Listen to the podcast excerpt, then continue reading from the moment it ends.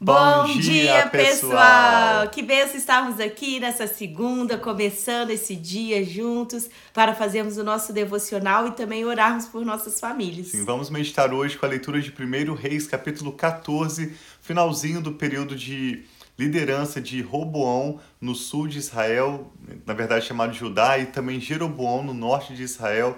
Seguimos a leitura da história dos reis de Israel, aprendendo sobre como as nossas atitudes, as nossas decisões hoje influenciam não apenas o ambiente do nosso lar, mas também o futuro dos nossos filhos. Ao final dessa leitura, nós queremos orar para uma semana abençoada, então te convidamos a acompanhar essa breve leitura e ao final dessa leitura eu e a Rafa queremos orar pela sua vida e pela sua família. Amém. Pai, obrigado por esse obrigado, novo Senhor. dia. Obrigado pelas tuas misericórdias que se renovam a cada manhã.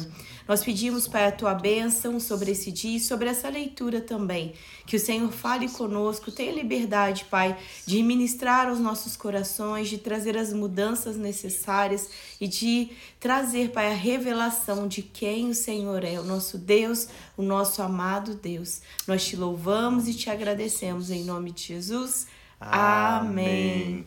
Seguimos então nessa leitura da história dos reis de Israel. Sempre vamos lembrar como Davi foi um bom exemplo como rei de Israel. Quanto mais Davi foi se envelhecendo, mais ele foi se quebrantando e com um coração humilde, um coração grato e comprometido com o propósito de Deus, Davi se tornou um exemplo para os reis de Israel. Mas muitos reis não seguiram nos caminhos do Senhor como Davi. Nós vemos como o próprio filho dele, Salomão, no final da sua vida, se desviou dos caminhos do Senhor, tolerando práticas religiosas e alianças com outros povos que Deus tinha alertado a não realizarem. Então, Salomão experimentou consequências ruins, a divisão do reino, como nós vimos aqui com Roboão e Jeroboão, e nós estamos chegando aqui no finalzinho do período de governo lá em Judá, de Roboão, que era filho de Salomão, e também de Jeroboão, que governou no norte de Israel. Vamos ler então hoje 1 Reis, capítulo 14, lembrando que nós não estamos apenas aprendendo sobre a história de Israel, mas aprendendo mais sobre o coração de Deus e sobre os planos dele para as nossas famílias. Então diz assim, 1 Reis, capítulo 14, verso 1, diz: Naquela época, Abias, filho de Jeroboão, ficou doente, e este disse à sua mulher: Use um disfarce para não ser reconhecida como mulher de Jeroboão, e vá a Siló, onde vive o profeta Aías, aquele que me disse que eu seria rei sobre este povo. Leve para ele dez pães, alguns bolos e uma garrafa de mel.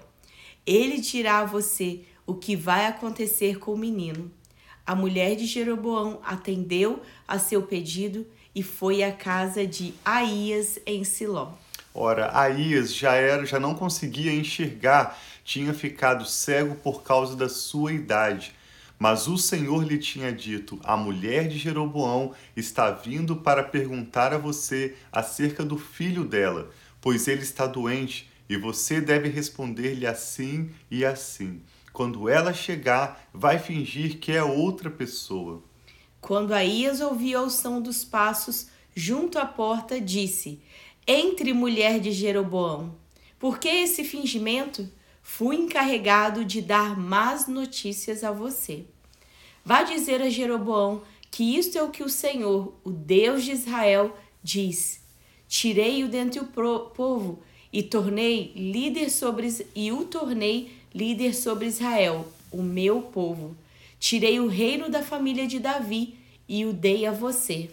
Mas você tem, não tem sido como meu servo Davi, que obedecia aos meus mandamentos e me seguia de todo o coração, fazendo, fazendo apenas o que eu aprovo. Você tem feito mais mal do que todos os que viveram antes de você, pois fez para você outros deuses, ídolos de metal. Você provocou a minha ira e voltou as costas para mim. E o profeta Ias segue falando: Por isso trarei desgraça à família de Jeroboão Matarei de Jeroboão até o último indivíduo do sexo masculino. Em Israel, seja escravo ou seja livre, queimarei a família de Jeroboão até o fim, como quem queima esterco. Dos que pertencem a Jeroboão, os cães comerão os que morrerem na cidade, e as aves do céu se alimentarão dos que morrerem no campo. O Senhor falou. Quanto a você, volte para casa. Quando você puser os pés na cidade, o menino morrerá. Todo Israel chorará por ele e o sepultará. Ele é o único da família de Jerobo Jeroboão que será sepultado, pois é o único da família de Jeroboão em quem o Senhor, o Deus de Israel, encontrou alguma coisa boa. O Senhor levantará para si um rei sobre Israel, que eliminará a família de Jeroboão. O dia virá, quando? Agora mesmo e o Senhor ferirá Israel de maneira que ficará como junco balançando na água. Ele desarraigará Israel dessa boa terra que deu aos seus antepassados e os espalhará para além do Eufrates, pois provocaram a ira do Senhor com os postes sagrados que fizeram. Ele abandonará Israel por causa dos pecados que Jeroboão cometeu e tem feito Israel cometer. A gente vê como Deus ele detesta, ele não gosta mesmo de idolatria. A gente vê uhum. que o uhum. principal pecado de Jeroboão, ele que o próprio Deus tinha escolhido para colocar no governo, o principal pecado dele foi a idolatria, construir é, altares idólatras aqui fala sobre as imagens de metal, imagens que ele construiu. A gente viu, a gente vê que Deus detesta a idolatria porque isso tira a glória de Deus, tira a dependência de Deus, a honra de que Deus é o Deus que fez todas as coisas, é o Deus que governa as nossas vidas, está sendo substituído por coisas feitas por mãos de homens. Então a gente vê que a principal coisa, o principal motivo que Deus está falando contra Jeroboão é contra a idolatria que ele fez contra Deus. Então, a mulher de verso 17. Então a mulher de Jeroboão levantou-se e voltou-se para Tirza. Assim que entrou em casa, o menino morreu. Eles o sepultaram e todo Israel chorou por ele, conforme o Senhor predissera por meio de seu servo, o profeta Aías. Os demais acontecimentos do reinado de Jeroboão, suas guerras e como governou, estão escritos nos registros históricos dos reis de Israel. Ele reinou durante vinte e dois anos, e então descansou com seus antepassados, e o seu filho Nadab foi o seu sucessor. Então nós estamos tratando aqui de Jeroboão que reinou sobre o norte de Israel Lembre-se que o reino de Israel havia sido dividido em dois após o período de governo de Salomão. Então, o filho de Salomão, Roboão, sobre quem nós vamos ver um pouquinho agora, governou no sul, sobre Judá e Benjamim apenas. E todas as outras dez tribos a norte foram lideradas por Jeroboão. Então, nós vemos como Jeroboão desagradou o Senhor e, ao morrer o seu filho Nadab, por um período, vai ser o seu sucessor. Agora, lendo sobre Roboão, rei em Judá, no sul de Israel. Sim, que é, da, que é o filho de Salomão, que é o da linhagem de Davi. Exato. Roboão, filho de, Sal, de Salomão, foi rei de Judá. Tinha 41 anos de idade quando começou a reinar e reinou 17 anos em Jerusalém, cidade que o Senhor havia escolhido dentre todas as tribos de Israel para nela pôr o seu nome. Sua mãe, uma amonita, chamava Naamá. Judá fez o que o Senhor reprova. Pelos pecados que cometeram, eles despertaram a sua ira zelosa, mais do que os seus antepassados o haviam feito. Como eu comentei no início dessa meditação de hoje, nós vamos ler na história dos registros históricos dos reis de Israel como alguns reis, assim como Davi, foram se quebrantando, foram com um coração humilde, grato, comprometido com Deus, buscando a vontade de Deus, e eles experimentaram como consequência prosperidade, períodos de paz e de bênção. Nós vamos ler principalmente alguns reis de Judá, ao passo em que outros, como foi o caso de Roboão e a maioria ou todos os reis de Israel, ao norte, eles se desviaram dos caminhos do Senhor, despertaram a ira de Deus e experimentaram consequências tão desastrosas. Então, nós vamos aprendendo também sobre aquilo que combina com a vontade de Deus, aquilo que não combina, quais são os planos que Deus tem para nossa família e como nós podemos experimentá-los. Diz que também no sul, em Judá, construíram para si altares idólatras, novamente, colunas sagradas e postes sagrados sobre todos os montes e debaixo de todas as árvores frondosas. Havia no país prostitutos cultuais. O povo se envolvia em todas as práticas detestáveis das nações que o Senhor havia expulsado de diante dos israelitas. No quinto ano do reinado de Roboão, Sisaque, rei do Egito, atacou Jerusalém. Levou embora todos os tesouros do templo do Senhor e do palácio real, inclusive os escudos de ouro que Salomão havia feito. Por isso, o rei Roboão mandou fazer escudos de bronze para substituí-los e os entregou aos chefes da guarda na entrada do palácio real.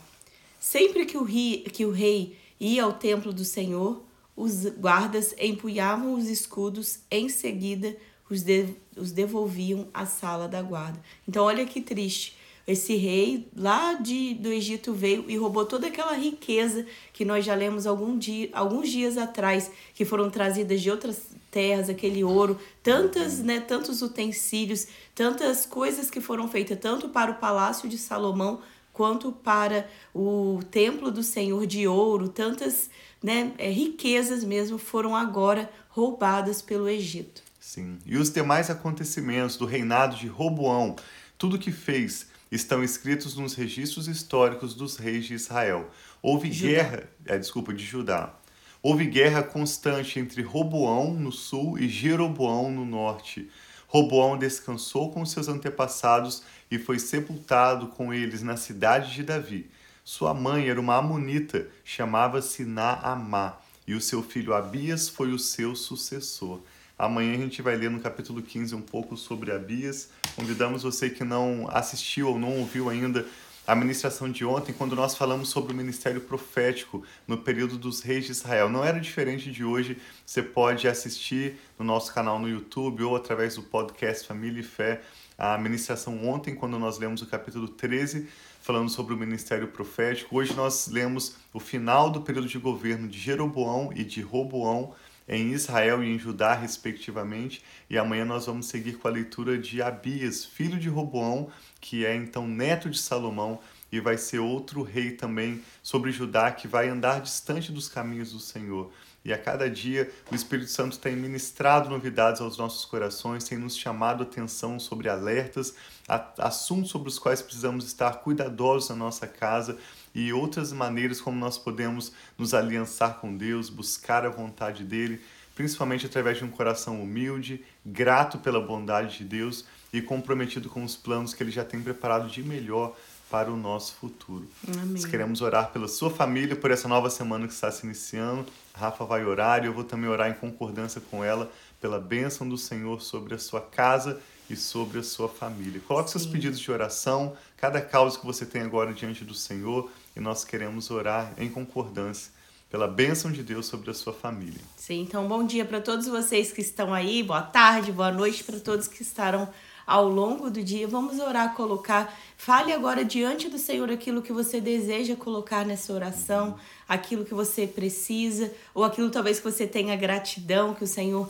tem respondido a sua oração, tem trazido o que é necessário sobre a sua vida. Vamos juntos aqui nos unir em oração, mesmo que aparentemente cada um de nós estamos em um lugar diferente, igual nós estamos aqui em Alce, algumas pessoas estão em Pinheiral, outras estão aqui nos Estados Unidos, mas em outros, outras cidades ou estados, como eu sei que tem Dallas, Fort Worth, outros lugares também. Então vamos colocar diante de Deus nossos corações e nos unir aqui juntos pedindo ao nosso Pai amado aquilo que nós precisamos. Sim, pai, muito obrigado por esse novo dia pai, que, que nós te apresentamos e pedimos a tua bênção, Pai, sobre nós, a nossa casa, a nossa família. Como é bom, Pai, não, não estarmos só sós e termos tantas pessoas unidas conosco em oração, crendo que o Senhor é o Deus fiel, é o Deus que cuida de nós. Então recebe, Pai, nós e nossa casa, nossos filhos, guia os nossos passos, ajuda-nos a andar, Pai, todos Sim, os dias pai, nos teus caminhos. E se tem, Pai, alguém na nossa família, alguém, seja mesmo na nossa casa, seja aqui representado um filho, um neto, ou seja quem for, um sobrinho, Senhor, que o Senhor possa trazer de volta, Pai, Amém. para andar nos teus volta caminhos. Nós sabemos, Pai, que nós precisamos de Ti, de que a nossa vida longe de Ti, Pai, não é uma vida que nós podemos desfrutar da satisfação, da bênção, da vida abundante que o Senhor tem para cada um de nós. Então nós clamamos a Ti, Pai, pelo retorno à casa Amém, daqueles que precisam assim retornar. Seja, nós clamamos a Ti aqueles que talvez estejam, Pai, em casa, mas não estão desfrutando desfrutando da plenitude, Pai, de tudo aquilo que o Senhor tem. Eu peço que cada um de nós possamos ter os nossos olhos abertos para a grandeza de quem o Senhor é, que nós possamos ter um coração grato, um coração satisfeito, Pai, porque o Senhor Sim, diz que o Senhor pai. veio para nos dar vida e vida em abundância. Então eu declaro vida abundante sobre cada um dos meus assim irmãos assim e irmãs irmãs Jesus. aqui. Declaro, Pai, bênção sobre, Senhor, a provisão que o Senhor tem sobre cada um de nós, Sim, nossa dispensa, nossos trabalhos, tudo aquilo assim que nós colocarmos as mãos, Pai possa prosperar em nome de assim Jesus. Seja, Nós declaramos bênção sobre esse dia e sobre toda essa semana, Pai. Em nome de Jesus. Amém. Que assim seja, que a bênção do Senhor seja sobre a sua casa, sobre a sua família. Vocês tenham uma ótima semana. Obrigado por compartilhar essa ministração para que outros também possam ser abençoados. E convido vocês que têm seguido através do podcast Família e Fé. Nós nos alegramos por saber que mais e mais pessoas têm acompanhado essa ministração diária através do podcast Família e Fé. É importante que você se inscreva no nosso podcast para que você possa sempre receber notificações quando novos episódios forem publicados. Deus os abençoe e nós amamos muito vocês. Tenha um ótimo dia.